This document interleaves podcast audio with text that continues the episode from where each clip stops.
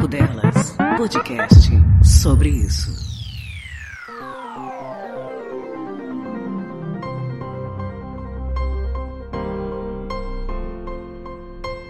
Eu havia desenvolvido o hábito há uns anos atrás de fazer pequenas anotações nos livros que eu gostava de ler, como que interagindo em tempo real com a situação.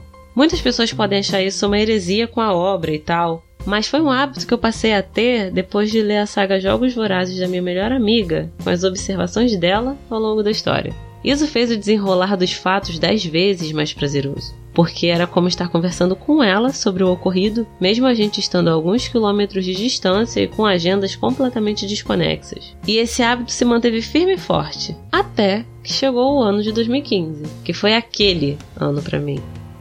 Todo mundo já teve aquele ano. Sim, esse ano que você pensou, aquele que deu tudo errado, que muita coisa que era certa para você deixou de ser.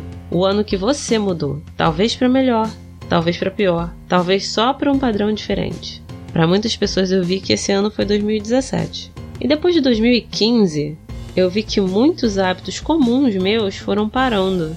Eu parei de ler tanto, eu parei de fazer piadas à toa, eu parei de confiar nas pessoas, eu parei de sorrir fácil e eu parei também de fazer anotações nos livros que eu gostava, que agora já eram poucos. Com o passar dos anos, eu fui reavendo algumas dessas coisas, bem aos pouquinhos, dando tempo ao tempo e respeitando a mim mesma. Mas também fui notando que algumas coisas não voltam mais e tá tudo bem também. A gente consegue viver sem elas, mesmo achando que poderia morrer logo de cara. É quase como aquele clichê de início de ano que todo mundo reclama nas redes sociais. O ano passado eu morri, mas esse ano eu não morro mais. Todo mundo já teve o ano que você morreu, mas agora, depois dele, você vive. Mas depende. você vive, mas é como se tivesse sofrido com os estilhaços de uma bomba.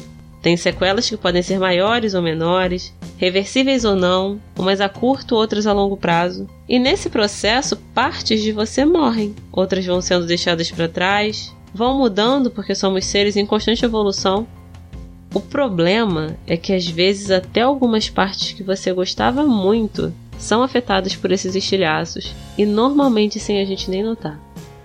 Agora eu te pergunto: quantos de você precisou ser deixado pelo caminho por conta dos estilhaços da vida, mas foi necessário para que você não morresse mais?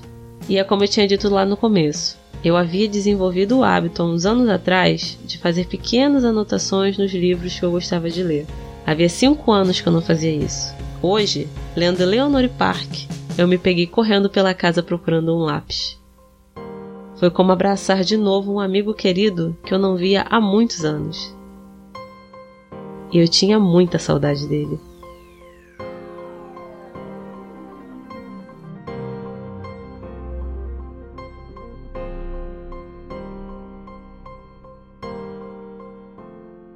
Você ouviu Papo Delas, podcast sobre isso.